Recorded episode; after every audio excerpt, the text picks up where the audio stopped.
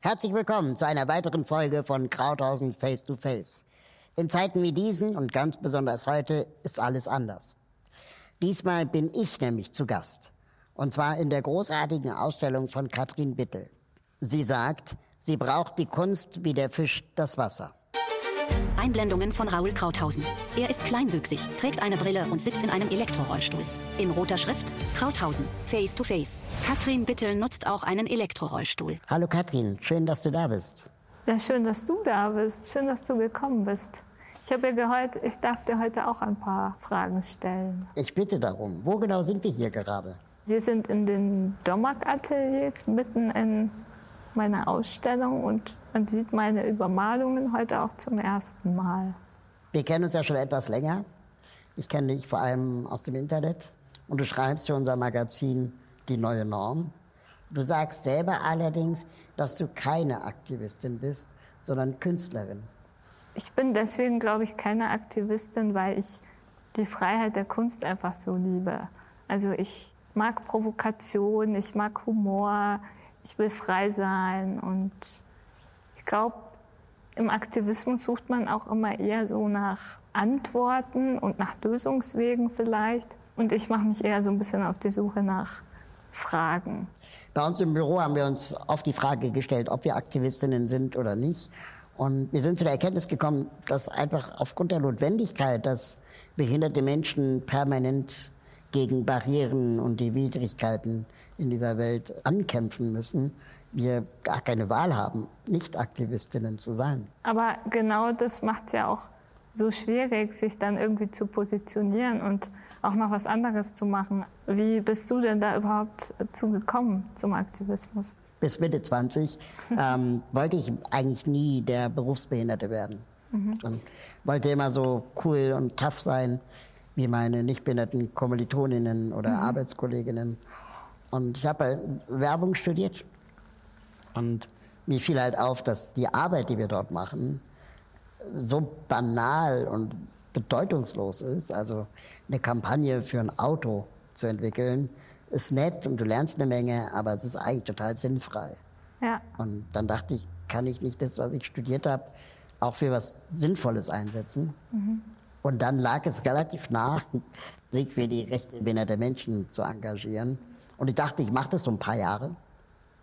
Und äh, diese paar Jahre sind immer noch. Und es macht mir Spaß und ich finde es jetzt auch nicht mehr so schlimm. Früher habe ich mich dafür geschämt, dass ich dachte, okay, jetzt machst du das, was alle von dir erwarten, dass du machst. Mhm. Ne? Aber ja. es wird ja auch nicht jede Frau Frauenbeauftragte, obwohl wir sie wahrscheinlich bräuchten. Kennst du denn auch äh, diese vielen Behinderten, die soziale Arbeit studieren oder Sozialpädagogen geworden sind? Ja, tatsächlich. Einige meiner Kolleginnen und Freundinnen sind Menschen mit Behinderung, die das studiert haben. Ähm, und ehrlich gesagt, ich finde das auch ganz cool, weil die einfach in bestimmten Bereichen wesentlich mehr Ahnung haben als ich. Mhm. Zum Beispiel im Bereich Sozialrecht. Ich bin halt eher so der stumpfe Werber der weiß, wie man Sachen irgendwie verkauft und erzählt, aber weniger der Pädagoge. Aber mehr als Sozialpädagoginnen kenne ich tatsächlich Bürokaufmänner oder Frauen mit Behinderung. Ja. Das wurde mir auch nahegelegt, damals in der mhm. neunten mhm. Klasse. Und irgendwie scheint es so ein, so ein Ding zu sein in der Berufsberatung. Behinderte Menschen auf jeden Fall irgendwas mit Computern machen. Ja, also bei mir war es ja auch so, ich bin auch in einer Körperbehinderteneinrichtung gewesen. Und meine Eltern waren immer dafür, dass ich den Kunstzweig wähle und so. Und da gab es auch viele Lehrer, die immer gesagt haben, oh nee, also das ist ja total unsicher. Also das Einzige, was übrig bleibt, ist irgendwie soziale Arbeit, ein sozialer Beruf oder eben Bürokauffrau. Und, und du ja, wolltest immer Künstlerin werden? Nee, überhaupt nicht. Also das hat total geschwankt. Ich habe angefangen ungefähr mit zehn zu zeichnen und habe dann nach der Schule so ein künstlerisches Jahr gemacht und habe gemerkt, boah, das ist mir viel zu anstrengend. Also vor diesem leeren Blatt Papier zu sitzen, dieses Klischee, ja, das stimmt einfach. Also auch sich selbst immer so ausgesetzt zu sein und das habe ich so furchtbar erlebt und dann dachte ich, ah ja, komm, eigentlich soziale Arbeit schon sicher. Also es schwankte immer so hin und her. Und in der sozialen Arbeit war ich überhaupt nicht zu Hause. Also ich denke, das lag auch an der Fachhochschule, an der ich da war. Ich habe wirklich Diskriminierung von meinen Kommilitonen miterlebt. Also, dass die teilweise mit mir in den Pausen nicht zusammensitzen wollten und sich meine Zusammenfassung, also mein Wissen, haben sie sich schon äh, quasi angeeignet. Aber die haben dann ohne mich gelernt. Und so. Und solche Sachen habe ich dann auch mit Professoren tatsächlich erlebt. Und da dachte ich, also, wenn das meine Arbeitskollegen wären, also das, das möchte ich nicht. Und dann habe ich mich eigentlich so spaßeshalber an der Kunstakademie beworben. Ich war mir sicher, dass das nicht klappen wird und bin dann auch bei ein paar Professoren abgeblitzt. Und dann habe ich meinen Professor kennengelernt und da hat es irgendwie gefunkt. Zack, von einem Tag auf den anderen war ich an der Kunstakademie. Und was bedeutet Kunst für dich? Boah. Katrin hat langes braunes Haar. Was bedeutet Kunst für mich? Also. Sie trägt eine Brille. Eigentlich alles. Ich bin irgendwie jeden Tag damit beschäftigt. Oft hasse ich es auch, weil es stimmt, es ist unsicher. Man muss die ganze Zeit mit sich kämpfen. Was mache ich hier eigentlich? Das ist wie Aktivismus, oder? Ja, es ist echt ähnlich. Du hast gesagt, dass du deinen Körper in der Kunst verteidigen möchtest. Wie mhm. genau meintest du das? Also ich war immer total fasziniert von perfekten Körpern oder auch davon, dass andere Körper einfach anatomisch konstruieren können. Ne? Also dass sie einfach eine Vorzeichnung machen und dann tada, steht da ein Körper. Und das wollte ich auch immer können. Das habe ich dann auch gelernt in der Akademie und dann habe ich festgestellt, okay, Moment mal, also aber meinen Körper, den kann ich jetzt irgendwie nicht konstruieren. Also alle Körper, die dort gezeichnet wurden, waren ja am Ende immer gleich. Und dann war ich total gelangweilt auf einmal davon und habe mich mit meinem Körper befasst und habe auch viele Selbstporträts gemacht. Und es war sehr wichtig, um meinen Körper irgendwie erstmal wahrzunehmen und ihn irgendwie zu erkennen und zu erkennen, dass er gut ist, wie er ist und dass er so gehört. Und das hat mir dann immer mehr Spaß gemacht und mittlerweile liebe ich es einfach. Du liebst und was, das Machen oder deinen Körper? Beides. Also ich beschäftige mich gern mit ihm und ich finde ihn auch gut, wie er ist. Hast du da irgendeine Strategie für dich gefunden, dich deinem Körper anzunähern? Als ich meine erste Beziehung hatte, mhm. das war so Mitte 20, äh, da sagte meine damalige Freundin zu mir, irgendwie ist es komisch, dass in deiner Wohnung kein Spiegel hängt. Und ich so, hä, wie, wofür mhm. Spiegel? Ich werde doch angezogen und ich weiß doch, wie ich aussehe. Und ähm, dann hat sie im Bad einen Spiegel auf Augenhöhe für mich installiert. Mhm. Und das war richtig anstrengend für mich, mhm. äh, mich da anzusehen. Ja. Und ähm, wenn ich mich mit Kolleginnen oder Freundinnen über Körper unterhalte, dann stellen wir regelmäßig fest, dass gerade Menschen mit Behinderung ihren Körper vielleicht auch abtrennen von ihrem Geist oder von ihren Gefühlen weil es vor allem eher immer darum ging, dass der Körper irgendwie funktionieren muss. Ja. Also satt, sauber, keine Schmerzen. Und er wurde meistens von anderen Menschen auch angefasst. Ja. Assistenten, Eltern, Ärztinnen, Pflegepersonal. Und wir dann unseren Körper nie lieben gelernt haben oder, oder schätzen gelernt haben. Ja. Und ich tue mich heute immer noch schwer, muss ich ehrlich sagen. Und das ist auch eine der Schwachstellen wahrscheinlich von mir mhm. und auch so ein bisschen tabu behaftet, aber gleichzeitig will ich das ja nicht mehr als Tabu.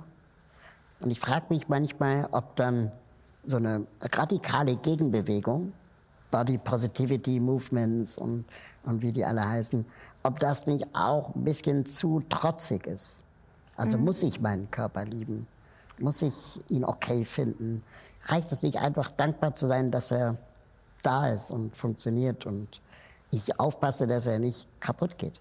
Also für mich war immer der größte Horror irgendwie bei uns in der Schule irgendwie auf die Toilette gebracht zu werden Und dann, wenn da irgendwo in der Nähe ein Spiegel war, wo ich sehen könnte, wie das dann aussieht, das war, ich habe mir die Augen zugemacht. Das führt auch oft dazu, dass man dann auch auf sein Köpfchen reduziert wird, weil der Rest, da stimmt ja gar nichts. Aber was sie im Kopf hat, da können wir noch irgendwie was machen. Und was für mich so der Höhepunkt war, war jetzt eine äh, Videoarbeit, die ich gemacht habe, auf der ich komplett nackt bin, von oben gefilmt. Und da habe ich wirklich auch zum ersten Mal meinen Körper in so einer Action gesehen, sozusagen. Und ich war total baff und dachte mir, boah, irgendwie muss ich jetzt 27 werden, um meinen Körper mal zu sehen. Ja, ich bin halt immer verwundert, wenn ich ins Schwimmbad gehe und Menschen sehe, wie sie wirklich aussehen. Oder am besten noch in die Sauna. Da sieht man ja die Menschen, wie sie sind. Und wenn du dann in die Werbung guckst und so weiter, wie der Körper dargestellt wird, so ist der Mensch ja nicht. Hast du das Gefühl, du bist da selbstbewusster geworden, was deine, also auch darüber sprechen äh, angeht, über Sexualität? Ja. Also ich bin da echt offen. Ich rede total gerne und viel drüber. Aber es gibt so Parallelwelten. Ne? Also es gibt meine Wirklichkeit. Ich bin eine erwachsene Frau mit Behinderung, die irgendwie ihr ganz normales Leben führt. Und dann pralle ich auf die Welt der Nichtbehinderten, die sich ihren eigenen Teil denken. Und wenn man da aufeinander trifft, dann wird natürlich die eigene Welt immer erschüttert. Weil du fragst dich, ja, bin ich jetzt wirklich erwachsen genug, um mir ein Bier zu kaufen? Oder wie sehe ich eigentlich gerade aus, dass die Frau an der Kasse irgendwie doch einen Ausweis braucht oder so? Oder wie gucken die Leute, wenn man im Sexshop steht? Ja, mache ich auch gerne. Ich beobachte dann immer mehr die Reaktion der anderen, als dass ich selber irgendwas in dem Laden will. Wie empfindest du das? Also gehst du gerne? In Sexshops? Ja. ja geht so. Ähm, aber eine Beobachtung, die ich mache und die mich auch wirklich nervt, ist, dass wenn in der Öffentlichkeit, in den Medien über Sexualität und Behinderung gesprochen wird, es eigentlich fast immer die männliche Perspektive ist. Und wir erfahren viel zu wenig eigentlich etwas über die, die Lust und die Sexualität von Frauen mit Behinderung, ja. jungen Frauen vor allem. Frauen gehen vielleicht nicht zu einem Sexualassistenten oder zu, zu, zu einem Callboy. Äh, gehen ja auch nicht behinderte Frauen weniger. Und also ich kann mir durchaus vorstellen, dass Frauen mit Behinderung viel weniger Beratungsangebote auch finden können als Männer mit Behinderung, wenn es um das Thema Sexualität geht. Ja, ich finde, man sieht halt an dem Thema Behinderung quasi den maximalen Auswuchs von dem, was eigentlich nicht stimmt oder worüber nicht gesprochen wird. Ich meine, es ist ja allgemein schon ein Tabuthema. Aber wenn es dann um Behinderung geht, das ist halt irgendwie so das Maximum.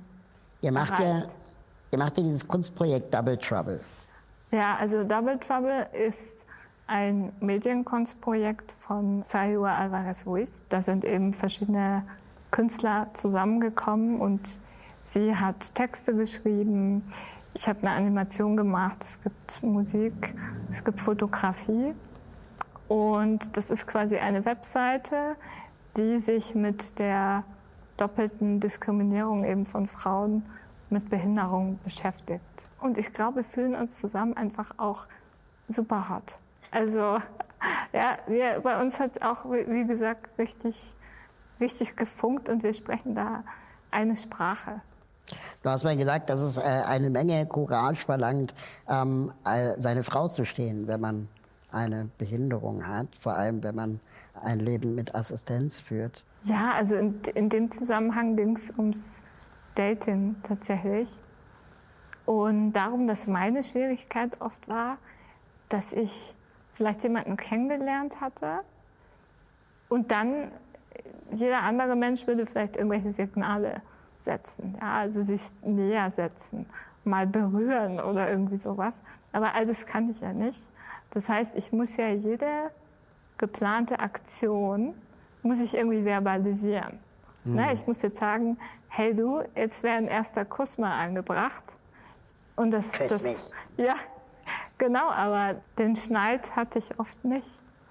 Das hat mich oft gefuchst, weil ich Dinge wollte und sie nicht bekommen habe. Ich fühle das voll. Ja. Ja, Wie also, hast du es eingefädelt? ja, also das fing in der Pubertät an. Bei mir, es war ein ganz, ich habe mich unglaublich einsam gefühlt, obwohl Ja. ich nie einsam war. Also ich hatte Freunde und ich wurde auch nicht gemobbt und die meisten von denen hatten auch keine Behinderung und es war alles cool. Ja. Aber wenn es zu den Kuschelpartys ging, dann saß ich immer auf der Ersatzbank. Ja, ja. Und ich wollte immer umarmt werden. Also ich wollte nicht irgendwie Sex oder also zwangsläufig, ne? sondern einfach so zu sehen, wie die dann so umarmt zu Kuschelrock tanzen oder ähm, keine Ahnung, wenn man sich begrüßt, mal eine Umarmung. Das gab's bei mir irgendwie nicht, weil mit so einem Rollstuhl umarmt sich irgendwie anders oder schlechter. Und du hast immer dieses Metallding im Weg. Ja, Ja, am Fußbrett stößt man sich die Knie. Genau, echt. oder an der Kopflehne, die Hand und keine Ahnung was. Und ich verstehe das auch. Und, Ja. Aber es hat mir immer gefehlt. Und meine ersten Beziehung war mit äh, Menschen ohne Behinderung. Wo ich dann auch immer, ich meine, die sind dann zwei Meter größer als ich gefühlt. Äh, aus meiner Perspektive sind alle Menschen auch gleich groß, nämlich zu groß. Ja. Und äh, ich musste immer irgendwie Raoul reckt den Kopf. machen, so, um, um Mhm. irgendwie zu signalisieren, ich möchte jetzt geküsst werden. Oder du kannst ja auch nicht irgendwie jemanden antanzen, ohne ihm über den Fuß zu fahren. Ne? Also es ist irgendwie immer Ja. so ein Abstand. Als ich dann aber Beziehungen mit Menschen hatte, die genauso groß sind wie ich oder auch im Rollstuhl sitzen, äh, ist das Interessante, dass auf einmal alles gleich ist und die ähnliche Erfahrungen gemacht haben zum Beispiel. Oder dass ähm, umarmen viel leichter geht, küssen viel leichter geht, auch viel spontaner geht. Also ich dachte immer, es gibt noch mehr Schwierigkeiten. Also eins plus noch einen Behinderten, das ist irgendwie too much. Ja, also gerade wenn beide auf Assistenz angewiesen sind äh, und es dann intim werden soll, Ja, auf jeden Fall, das ähm, kann ich bestätigen, das ist nicht einfach. ja, ja. Aber nochmal zurück zum Thema Kunst, ähm, weil da haben mich zwei Sachen wirklich sehr beeindruckt, nämlich die parallele Pflanzen und Behinderung mit Assistenz.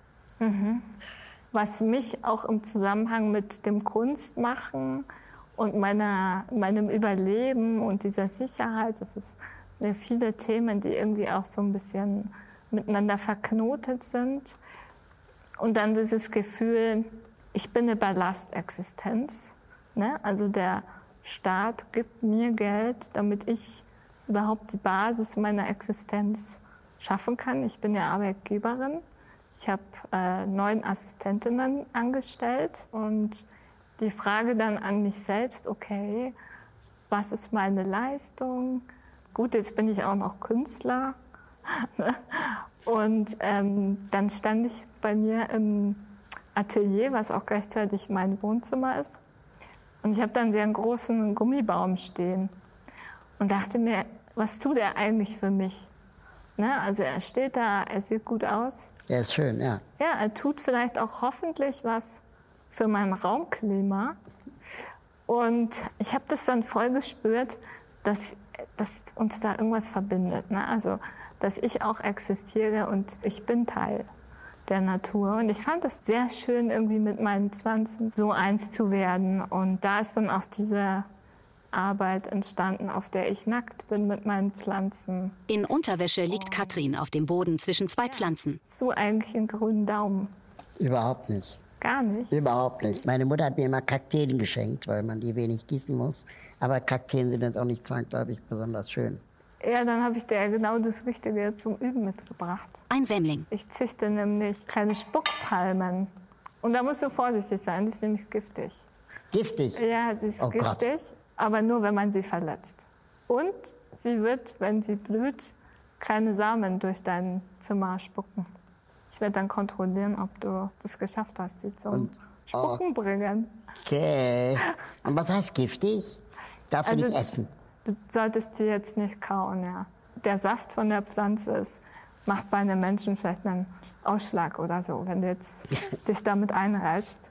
Aber eine Hat dich be- Hauskatze sollte vielleicht nicht dran knabbern. Okay, vielen Dank. Aber wie deine Kunst im Atelier aussieht und deine Arbeit, das schauen wir uns mal in einem Einspieler an. In ihrem Wohnzimmer zeichnet Katrin an einem Tisch. Ich wollte ganz normalen Personen eine Behinderung aufdrücken, diesen Stempel der Behinderung verpassen. Auf einem historischen Gemälde malt sie bei einer Frau einen Klumpfuß. Für manche vielleicht provokant, weil ich in schon bestehende Werke eingreife. Sonnenlicht fällt in das große Zimmer mit Terrasse. Vielleicht als Angriff auf eine Illusion, die wir haben vom menschlichen Körper. Auf diese Vorstellung von der Norm, die wir haben in der Gesellschaft. Ich habe Dinge über meinen Körper gedacht, die nicht von mir selber kamen, sondern von der Vorstellung, die andere von mir haben. Katrin hat sehr dünne Arme und Beine. Ich glaube, dass man Behinderung einfach viel zu selten wahrnimmt. Und da wird man richtig vor den Kopf gestoßen und kann sich satt gucken an dem, was man eigentlich nicht erwartet. Lächelnd betrachtet sie nackte Selbstporträts von sich. Beim Betrachten deiner Werke, die wir hier auch sehen können, da hast du ja in bekannte Gemälde Behinderungen quasi eingearbeitet. Beim ersten Anblick dachte ich, okay, geht es jetzt um Behinderung? Und beim zweiten Blick habe ich gemerkt, vor allem bei diesem Madonna-Bild, wo die Kinder um sie herum toben, eigentlich ist es auch nur eine Mutter im Rollstuhl. Ja, Also die Behinderung ist gar nicht so präsent und im Mittelpunkt, sondern das Werk. also ein Bild ist ja nicht, nicht einfach nur ein Bild. Da wird eine Geschichte erzählt und diese Geschichte wird halt dann erzählt mit einer Behinderung. Genau. Also das, was man sich halt für andere Bereiche auch vorstellen würde, ne? dass der Schauspieler eine Behinderung hat und dann vielleicht auch nicht unbedingt der Held oder das Opfer ist, sondern eine ganz normale Person im Alltag. Genau. Und dieses Thema mit dem Muttersein, das Bild macht ja auch so ein Fass auf. Total. Ne? Also die Mutter im Rollstuhl, wie kann das überhaupt sein? Und dann ist es auch noch die Madonna. Das ist ja ähm, auch sehr aufgeladen. Eine Frage, die mich immer quält, egal, bei egal was ich tue. Ähm, woran erkenne ich ernst gemeinte Kritik oder Bewertung an dem, was ich tue? Und wie kann ich die unterscheiden von Mitleidslob? Ja, mir wurde, als ich mich an der Akademie beworben hatte, war ich bei einer Malereiprofessorin und die meinte, also am besten nicht mehr machen. Also da mit diesen Arbeiten, da wirst du nur Mitleid kassieren und ähm, vielleicht könntest du es machen, aber ohne dass äh, dich jemand als Künstler kennt. Also du musst dann quasi verschwinden und so Banksy-mäßig abtauchen und das macht dann quasi wer anders, der vielleicht keine Behinderung hat oder so. Und ich gehe schon gerne in den Austausch. Ich spüre schon, wann da was ankommt, aber ich nehme das auch nicht so ernst. Die einen finden es blöd, die anderen finden es super und es ist nicht so wichtig, weil ich muss es eh machen. Also ich bin gezwungen, es zu, es zu tun sozusagen. Aber angenommen, du würdest jetzt Kunst machen, die das Thema Behinderung gar nicht thematisiert. Hättest du die gleiche Sichtbarkeit? Ja, also es gibt natürlich immer so einen Hype, ne? Also so, boah, jetzt sagt der Behinderte da was dazu, das ist voll besonders, weil das voll anders Ja. ist. Und auch mit der, mit der Kunst natürlich ist es ähnlich. Aber ich denke mir mal, gut, das befördert ja mein, mein, mein Ansinnen irgendwo, dass die Leute hingucken. Ist schwierig, ja. Oder wie schräg wäre es, wenn diese Kunst von Nichtbehinderten käme? Ja, furchtbar, das ging ja gar nicht. Also da wäre ich richtig sauer. Ja, oder? Ja. Ich wäre auch richtig wütend. Das geht gar nicht, ja. Ja. Eine Künstlerperson gehört ja immer zu der Kunst dazu. Und ich soll mich da wegradieren wegen meiner Behinderung? Ja, ich sehe das nicht ein so eindeutig. Ich habe ihn da auch mit Graffiti drüber unterhalten, Aha. dem Rapper. Ja. Und da habe ich auch ihm damals geraten, also wenn du über Behinderung rappst, das ist, kannst du halt immer machen. Das ist halt Ja. obvious. Aber er wollte das, er fand es wichtig. Ja. Und das ist ja auch okay. Aber trotzdem ist es irgendwie auch schade, weil wir kommen ja aus dieser Blase ja nie raus. Ja, aber wer, wer, macht, also, wer macht das dann? Aber was ist denn dein Bezug eigentlich zur Kunst? Also ich glaube, ich bin schon ganz schön am Kunstbanause, wenn ich ehrlich bin. Äh, ich habe mit meinem Cousin, wenn unsere Eltern uns in irgendwelche Kölner Museen geschleppt haben, wir dann uns einen Spaß draus gemacht haben, dass wir versuchen, so lange wie möglich vor einem Kunstwerk zu stehen, mhm. um so viele Gespräche mitzubekommen, die Leute führen über diese Werke. Mhm. Und dann diese Gespräche zu kopieren. Und das funktionierte so gut, weil dann andere Leute vorbeikamen und sagten, oh, das sind aber so gebildete Kinder und so. Ja, wir haben ja einfach nur nachgeplappert. Aber als wir dann diese Sendung konzipiert haben, ist äh, mir ist ein ganz wichtiges Anliegen gewesen, behinderte Menschen eine Bühne zu geben, die nicht über Sport reden, die nicht über Politik und Gesellschaftsprobleme reden, sondern ihre Kunst darstellen können. Da dann auch letztendlich so ähnlich wie du mit deiner Kunst auch zu zeigen, dass nur weil du behindert bist und etwas machst, nicht automatisch gut ist. Ja? Und ja. wir laden nur Leute ein, die gut sind. Und Tradition in dieser Sendung hat es, dass mein Gast, ich bin ja eigentlich dein Gast, aber dass die Person, die ich kennenlerne, ein Mitbringsel hat. Und äh, so hast du auch ein Mitbringsel mitgebracht. Ja, ich habe eine Holzscheibe mitgebracht. Da ist ein Mond und ein Stern reingeschnitzt. Ach krass. Das hat mein Vater gemacht, als ich zwölf Jahre alt war, wollte ich unbedingt eine Hexe sein. Und ich hatte mir ein Zauberbuch gekauft und in dem Zauberbuch stand drin, dass ich eben ohne diese Holzscheibe auf gar keinen Fall eine Hexe sein könnte. Und das habe ich ihm dann erzählt und er hat diese Scheibe für mich geschnitzt. Ja, meine Eltern insgesamt haben mich so unterstützt, immer alles. Also ich meine, Hexe hätte ich auch werden können. Und das zu machen, wofür man halt gemacht ist, das, da braucht es immer irgendeinen Weggefährten einfach. Und das habe ich immer gehabt. Und da bin ich echt voll dankbar. Besser kann man eine Sendung wie diese nicht beenden mit so einem tollen Schlusswort. Ich bin dankbar, dass du da bist. Schön, dass du meine Bilder gesehen hast jetzt. Die sind großartig. Wir werden natürlich darauf verlinken, auf deine Website, Social Media Accounts und Double Trouble. Danke, dass ich da sein durfte. Ja, vielen Dank dir. Das war's auch schon wieder. Ich freue mich aufs nächste Mal. Garantiert wieder mit einem spannenden Gast. Hörfilmfassung Nikolai Produktion im Auftrag der ABM 2022.